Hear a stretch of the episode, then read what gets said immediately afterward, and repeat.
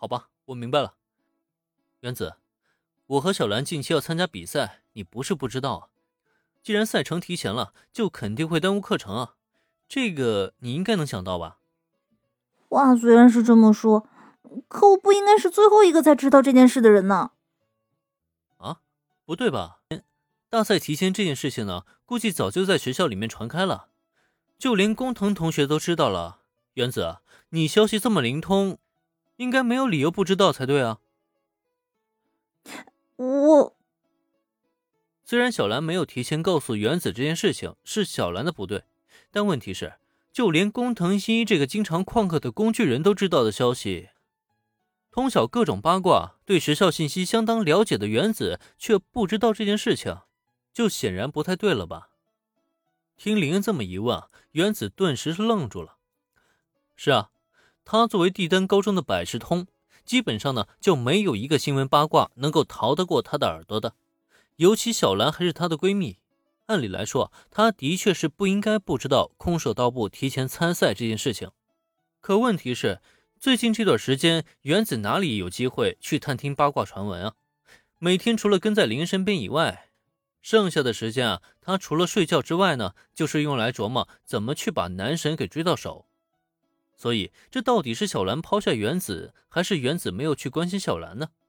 这个问题要是较真的话，可就真的很尴尬了。好了，其实呢也只是小事一件，就连我呀也只是昨天才收到消息，估计小兰也没有比我早太多。如果原子你实在不想跟我们分开的话，大不了就请两天假，跟我们一起走。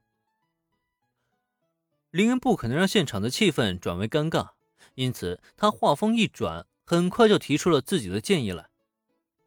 讲道理，如果这不是一场团体赛。空手道部所有成员都要选择参加的话，估计林啊也不会这么说的，早就跟小兰一起双宿双飞去了。但这次啊，压根就不是只有两个人的单独行动，所以即使没有原子呢，周围还是会有那么多电灯泡。索性呢，不如连原子也一起带上算了。那么，林的话音刚落下，原子顿时抬起了头来，一双大眼睛闪烁着满满的光亮。真的，我能请假陪你们一起去比赛。其实，说实话，原子此刻的失落呢，压根就完全不在于小兰的隐瞒。毕竟林恩的道理呢讲得很明白，他也根本就没有想去怪过小兰，自然就更不要谈什么生气不生气的。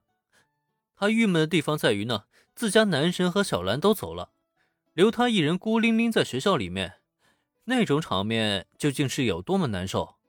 最关键的是，他们一走还是两天，这种事情连几个小时原子都觉得接受不了，偏偏这可是两天啊，让他怎么活呀？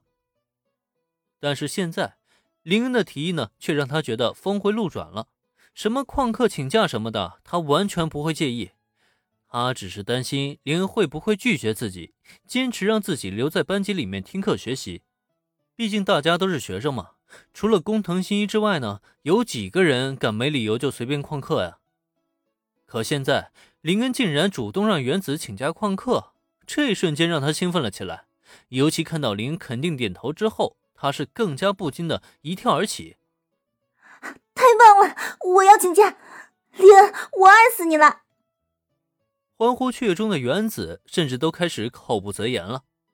但同一时刻。站在两排桌椅过道上的工藤新一，却不禁满脸的迷茫，自己纠结尴尬了半天，也不知道说些什么为好。结果林同学这三言两语就让原子直接多云转晴了，所以他站在这里到底算是干嘛的呀？